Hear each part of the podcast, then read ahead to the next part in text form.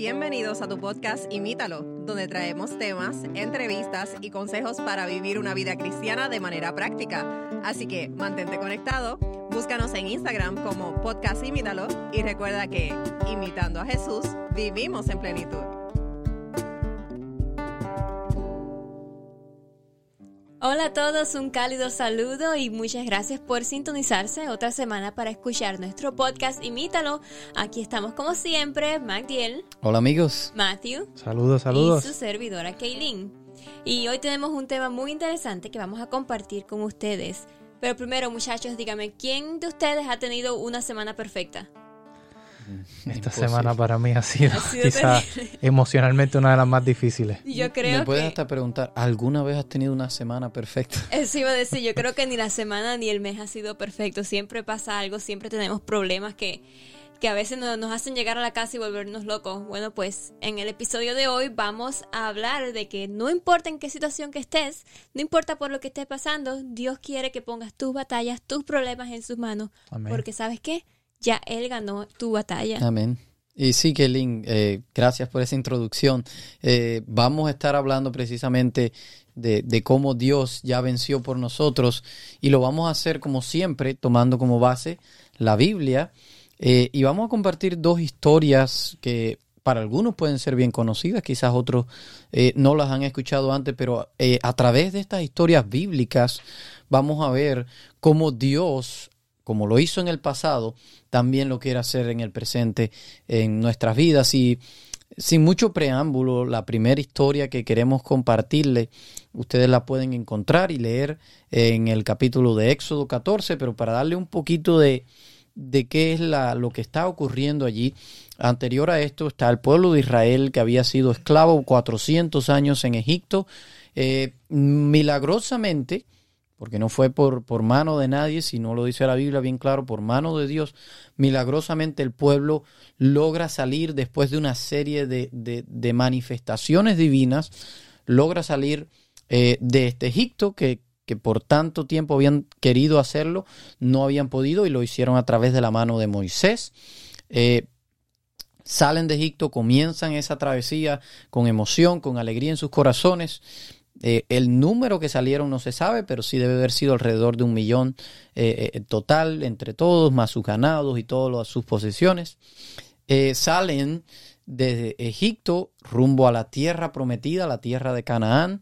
Y el primer obstáculo, vamos a decir, el, primer problema que se encuentran, y, y, aquí es donde ya comenzamos a tener similitudes con, con la vida de nosotros hoy en día, es que eh, ellos llegan y, se encuentran, vamos a decir, en una encrucijada, están entre el, el mar rojo, tenían el mar de frente, eh, las montañas a los lados, y llega un mensajero a decirle, el el ejército de Faraón viene detrás de nosotros con carros, caballos y vienen, eh, pues la intención de Faraón era llevarlos nuevamente de esclavos o que murieran si no querían regresar.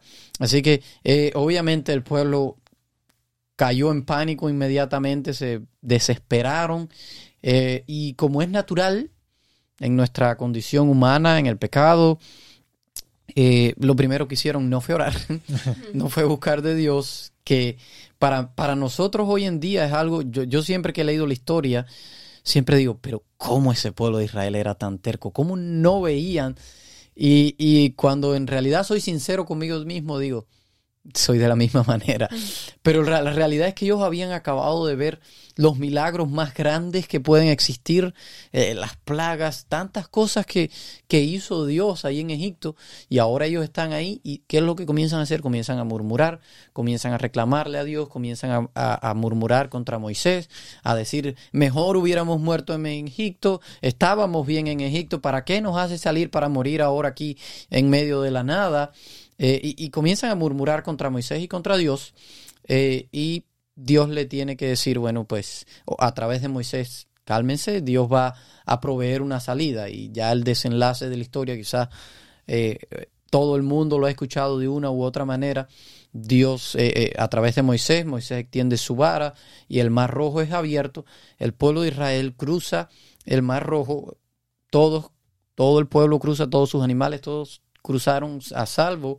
Cuando están al otro lado, ya el ejército de Faraón ya estaba ahí, estaban dentro del mar, las aguas regresaron a su lugar y eh, todo el ejército de Faraón pereció en ese momento. Sí, a mí me gusta eh, o me llama la atención de esta historia que podemos aprender muchas cosas, muchas enseñanzas, ¿verdad? Y ahí cuando el pueblo de Israel se encontraba entre la espada y la pared, como decimos por lo menos en Puerto Rico, yo no sé si, en todo eh, Latinoamérica quizás se utiliza la misma frase, pero estaban ahí entre la espada y la pared, eh, dice, ¿verdad? Que ellos comenzaron, como tú decías, Matías, empezaron a reclamar y, empiezan a culpar a Moisés. Y, ¿Por qué no sacaste de Egipto? Y, por ende a culpar a Dios. Eh, y yo creo que eso es algo que vemos mucho en nosotros, como tú decías, cuando a veces nos encontramos entre, en situaciones difíciles lo primero que hacemos es preguntar por qué y por qué a mí y esto, y empezamos a, cuestionar o a, echar culpas a las personas, por culpa tuya, es por... Y, quizás un ejemplo de eso lo podemos ver en el principio de la historia de la humanidad. El primer pecado que se comete, precisamente Dios le pregunta a Adán, ¿qué hiciste? Y él dice, no, fue la mujer que tú me diste. Y la mujer dice, no, fue la serpiente. Entonces vemos ya que se están echando las culpas, quizás como a consecuencia del pecado, no reconociendo su, su, ¿verdad? su parte dentro de, de su culpabilidad. Pero vemos que normalmente nosotros como seres humanos echamos las culpas de lo que nos sucede a otras personas o cuestionamos y peleamos por qué a mí, eh, por qué, eh, Cuestionamos a Dios de por qué la situación que estamos pasando. Y también es difícil, eh, algo, otro punto que yo puedo ver o aprender de esta historia es que es difícil ver la salida cuando estamos en medio de la crisis. Y lo, yo creo que todos hemos experimentado esto en nuestras vidas. Estamos en un momento, una situación difícil, nos cegamos, se nos hace difícil ver la salida, Normalmente entramos en ansiedad, en depresión, eh, en estrés, porque no podemos ver la salida a la situación que estamos pasando. Y lo bueno es que para el momento que estemos sintiéndonos de esa manera, pues Dios nos ha dado el manual, que es la Biblia. Ah, en los versículos podemos ver consejos que Dios nos tiene. Voy a leer con ustedes, voy a compartir Éxodo 14, del 13 al 14, que dice, pero Moisés les dijo, no tengan miedo, solo quédense quietos y observen cómo el Señor los rescatará hoy. Esos egipcios que ahora ven jamás volverán a verlos. El Señor mismo peleará por ustedes.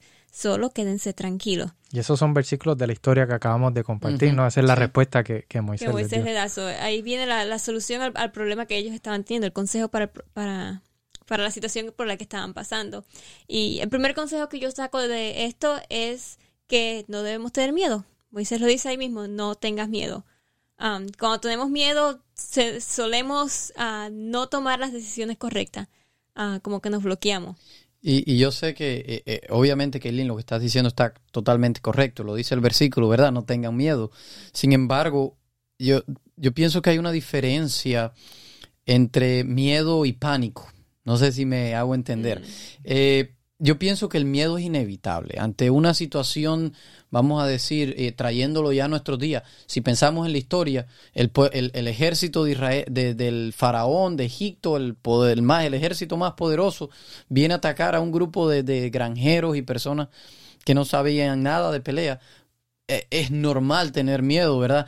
Donde yo pienso que está la diferencia, y es lo que Dios quiere enseñarnos, es que no, no caer en pánico porque ante una situación difícil te dicen que tienes un diagnóstico de una enfermedad terminal o algo, o, una situación difícil económica, no sé, cualquiera sea la situación.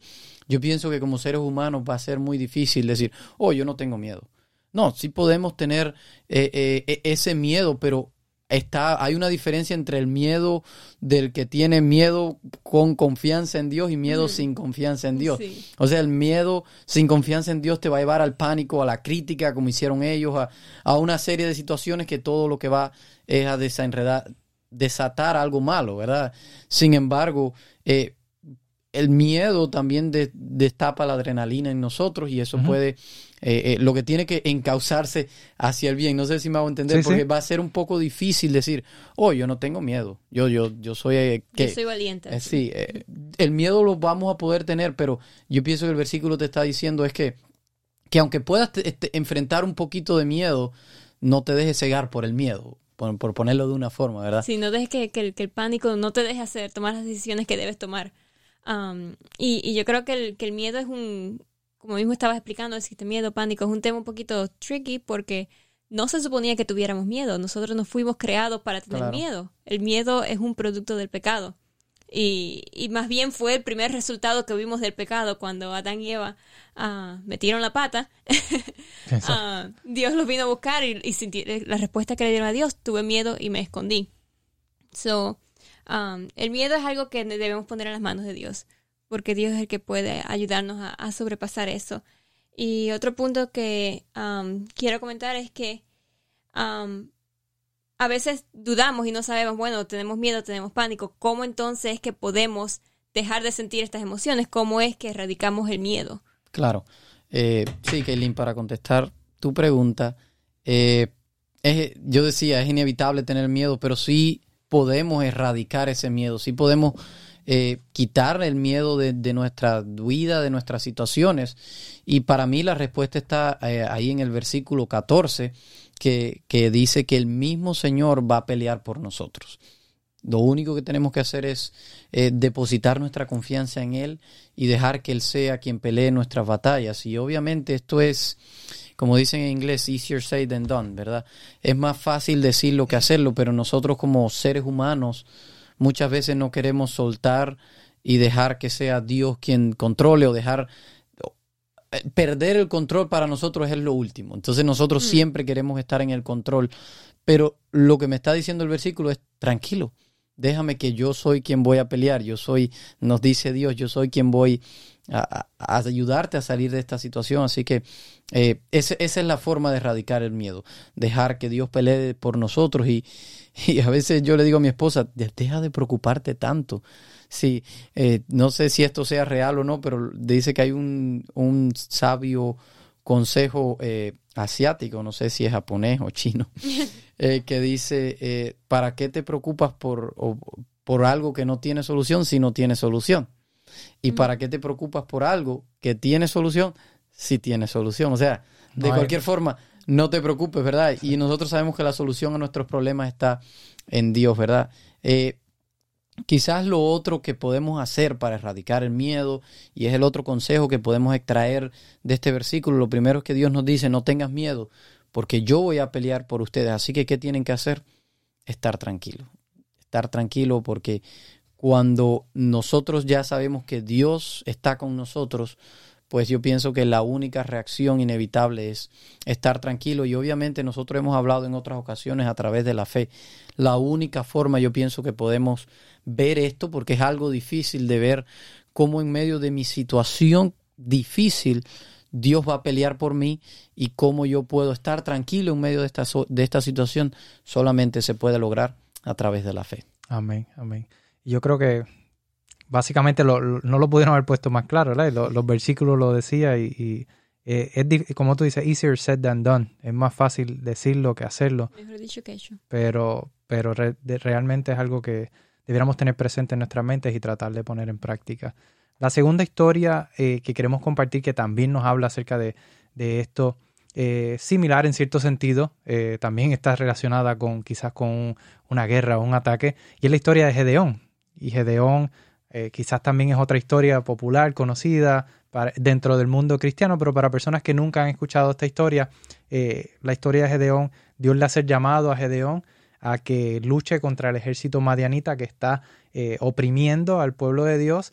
Y Gedeón, cuando Dios le hace llamado, no era ni, ni guerrero, ni jefe de guerra, ni nada. En su familia quizás era de los de menos significantes, no, no, no era una persona de importancia dentro del pueblo pero es la que Dios llama y él dudó y le pidió a Dios prueba, Dios le contestó y en fin aceptó. Y, de hecho lo que él estaba haciendo era escondiendo granos en una cueva, así que estaba prácticamente escondiéndose. Exacto, así que y, Gedeón cuando finalmente acepta el, llamado de Dios, Dios le dice, te, ¿verdad? Que reúna al pueblo, los que van a luchar y no había una cantidad muy grande. Era un número pequeño de personas. Solamente eh, como unos veintitantos mil, creo que menciona la Biblia, ahora mismo se me fue el, número. Eh, pero el punto es que Gedeón reúne el pueblo y Dios le dice, ¿sabes qué? Tengo mucha gente. Mm. Dice, ¿cómo va a tener mucha gente si el ejército de los madianitas son millones? ¿Cómo vamos a hacer mucha gente? Y Dios le dice, ¿sabes qué? dile al ejército, los que tengan miedo, recojan sus casetas y se vayan para sus casas. Y dice que por la noche, los que tuvieron miedo recogieron sus casetas, se fueron para sus casas y ahí sí que solamente quedaron 10.000 personas para pelear. Y al otro día el Señor dice, ¿sabes qué? Todavía queda mucha gente, pásalos por el agua, los que se doblen a coger agua y sigan caminando, eso los vas a poner a un lado y los que se arrodillen como perros al lamber el agua, eso los vas a poner en otro lado. Y dice que después de eso solo le quedaron 300 hombres. Y ya se pueden imaginar la desesperación, el estrés, la ansiedad, la frustración de Gedeón. Es decir, me llamas para pelear, no, no soy un guerrero, eh, no tengo experiencia de guerra, tengo un ejército pequeño y me lo hace más pequeño, 300 hombres. Pero nos dice la historia que con esos 300 hombres el Señor fue el que luchó por ellos y logró eh, ganar la batalla contra los madianitas eh, de una manera quizá radical, diferente, en la cual ellos ni siquiera tuvieron que coger espadas para pelear.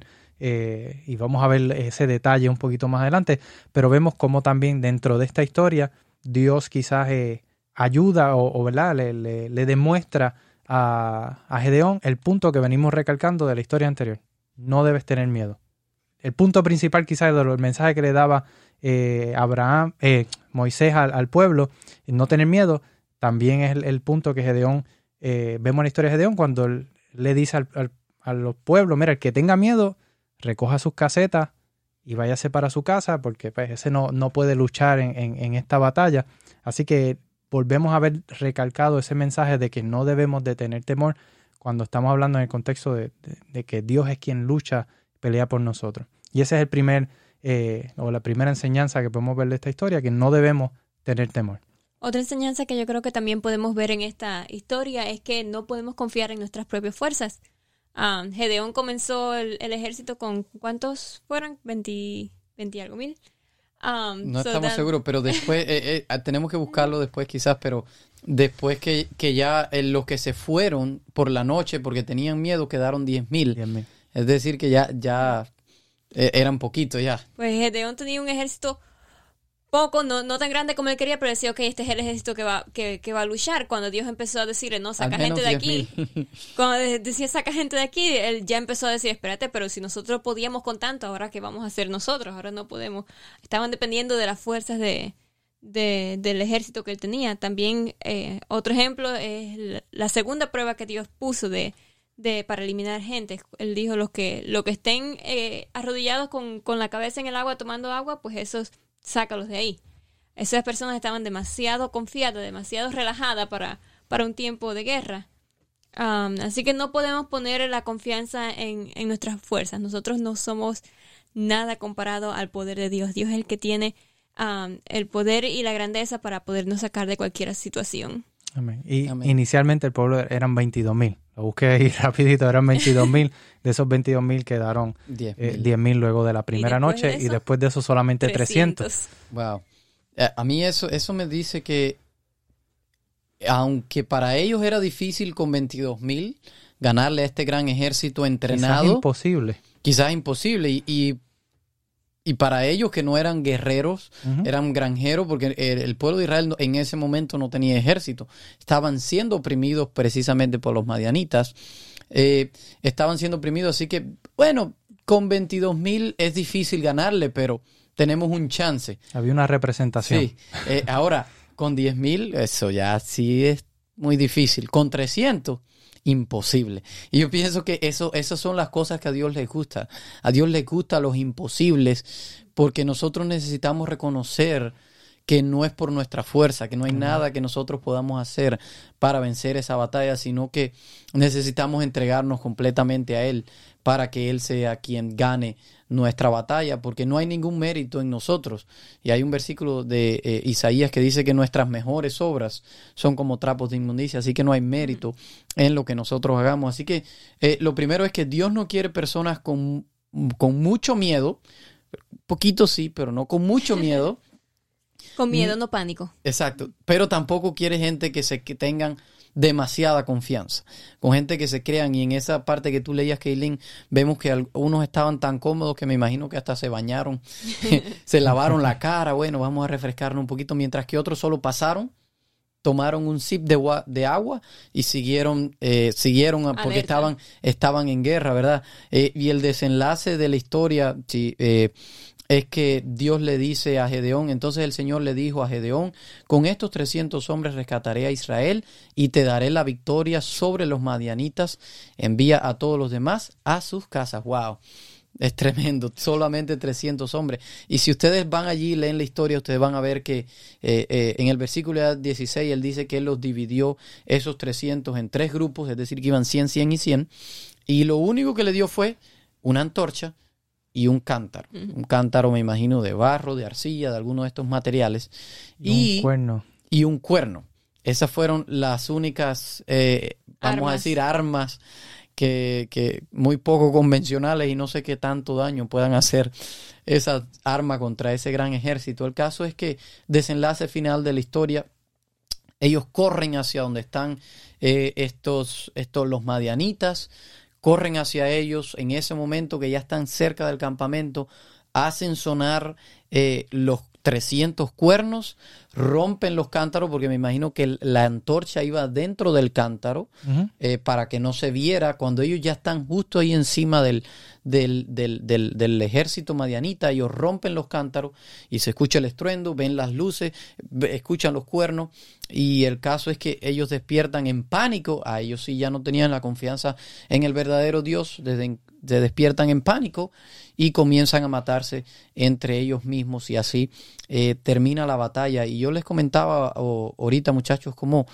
Eh, ese, ese, es el plan de Dios, el plan de Dios, y lo vemos en repetidas historias. Aquí hemos compartido dos, pero hay muchas historias donde Dios quiere pelear por el pueblo de Israel. Dios no quería que, eh, que, ellos pelearan, no querían la muerte, sino que Él les prometió que Él iba a pelear. Lo vemos en otros ejemplos que hemos mencionado antes, como el de Josafat, donde también Él iba a pelear. Eh, en, en, uno de los episodios anteriores mencionamos a cómo Eliseo tuvo que orar para que Dios le abriera los ojos a Jesse. El caso es que Dios siempre quiere pelear nuestras batallas y, y esto es interesante porque esto tiene mucho que ver con el gran conflicto que está ocurriendo ahora mismo y es que eh, siempre han habido personas que se han levantado contra el pueblo de Israel. Los grandes imperios se han levantado contra el pueblo de Israel y eso siempre ha tenido que ver con un plan satánico. Y lo entendemos cuando lo vemos en el contexto de que el Mesías iba a salir de este pueblo.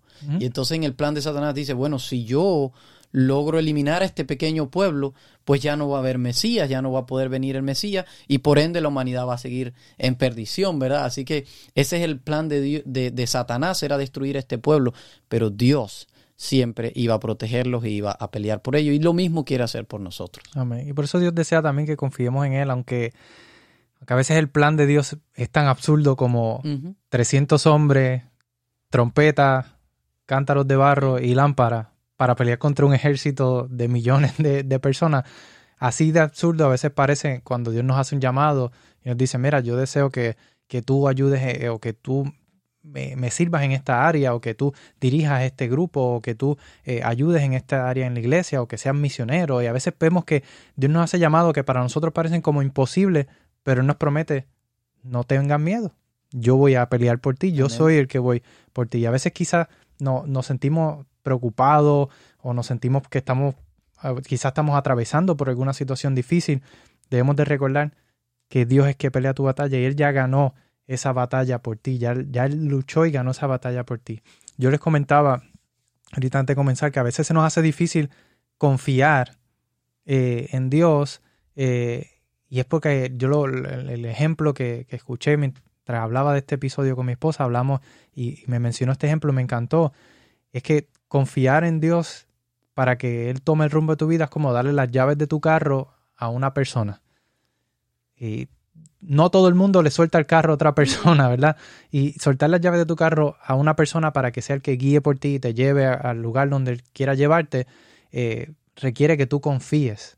Tú no puedes confiar en alguien que no conoces. Y aquí volvemos a recalcar, ¿verdad? Lo que venimos eh, quizás el tema rayado de, de, este podcast, es que se trata de tener una relación con Dios. Es un Dios relacional y Él quiere que tengamos esa relación, que lo conozcamos de manera personal, no de, no de historia, no de, no de, de, que lo escuché en la iglesia, no, de manera personal, que sea un Dios vivo y real en nuestras vidas, para que cuando nosotros tengamos que soltar las llaves del carro nos sintamos en total confianza que estamos en las mejores manos.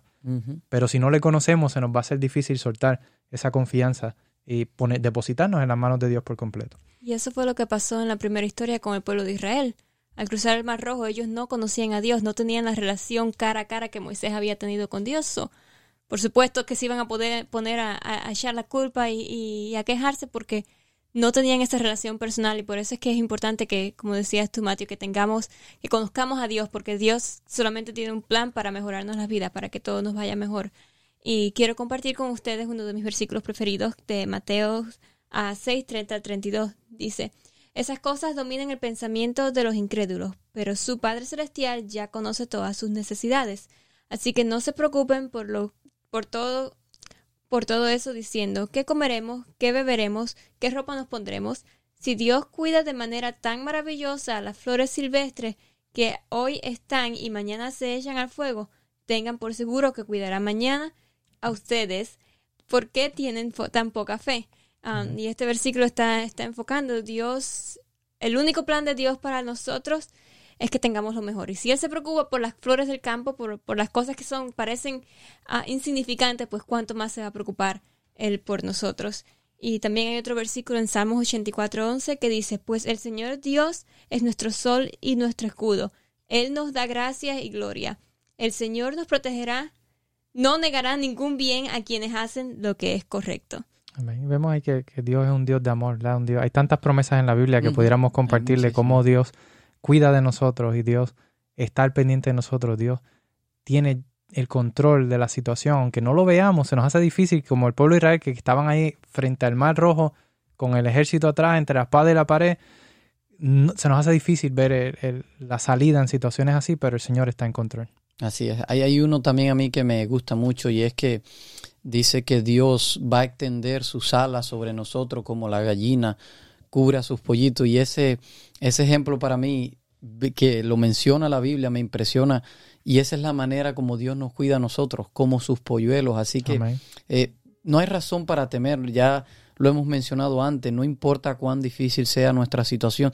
Y quizás aquí me estoy contradiciendo vamos a tener un poco de miedo. Eso va a ser difícil, pero el miedo podemos eliminarlo. ¿Cómo eliminamos el miedo? Sabiendo que Dios está de nuestro lado, teniendo esa fe que hemos mencionado antes. Dios necesita abrir nuestros ojos para que veamos que Él está obrando, para que veamos que Él está con nosotros. Él le dijo al pueblo de Israel que Él iba a pelear por ellos y Dios también quiere pelear tu batalla. Yo no sé eh, si la situación que estás pasando es difícil, quizás también tienes alguna tentación de la cual no puedes salir, quizás el diablo te ha estado tentando por mucho tiempo y, ya no sabes qué hacer. Bueno, es hora de que, de que te rindas. En esta batalla, ¿sabe cuándo ganas en esta batalla? Cuando te rindes. Pero cuando te rindes ante el Dios verdadero, que Él ya venció en la cruz y Él quiere hacer tuya esa victoria. Yo sé que a veces eso puede ser difícil, a mí me cuesta trabajo, a todos nos va a costar trabajo soltarnos, pero créanme que al final va a tener el mejor resultado. Dios tiene planes para nosotros, nos dice Isaías, mucho más grandes de lo que nosotros podemos imaginar. ¿Qué es lo único que tenemos que hacer? Confiar y estar tranquilo. Eh, así que, Matthew, no sé si pudieras terminar con una oración eh, por mí, por ti, por Kaylin y por todos los que nos están escuchando, que nos va a ser difícil soltarnos y dejar que Dios sea quien guíe y nosotros estar tranquilos, pero, pero que Él ponga en nosotros también ese, esa intención y ese deseo de dejarlo que Él tenga el control de nuestras vidas. Amén, claro que sí, oremos. Padre Señor, te damos Gracias porque vemos en tu palabra que tú eres un Dios de amor, un Dios de misericordia. Señor, gracias porque a través de tu palabra podemos ver que tú estás al cuidado de nosotros, Señor. Tú no nos desamparas, tú estás ahí, quieres tomar el control de nuestras vidas y luchar por nosotros, Señor. Ayúdanos y danos la, fortaleza, danos, Señor, el deseo de, de poder soltarnos en tus brazos, de poder confiar en ti, Señor. Aumenta nuestra fe. Queremos creemos en ti, Señor, pero a veces cuando estamos en medio de la situación difícil se nos olvidan tantas cosas y, caemos en nuestra humanidad y queremos depender de nuestras propias fuerzas, de nuestros propios recursos, Señor.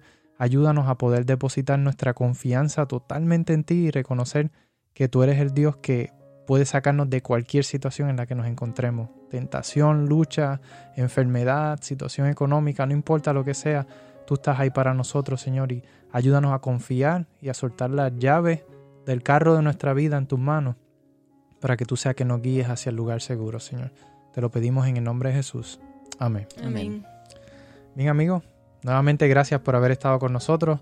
Eh, esperamos que haya podido ser de bendición para ustedes como lo fue para nosotros poder compartir esta temática y será entonces hasta un próximo episodio. Les esperamos. Nos vemos.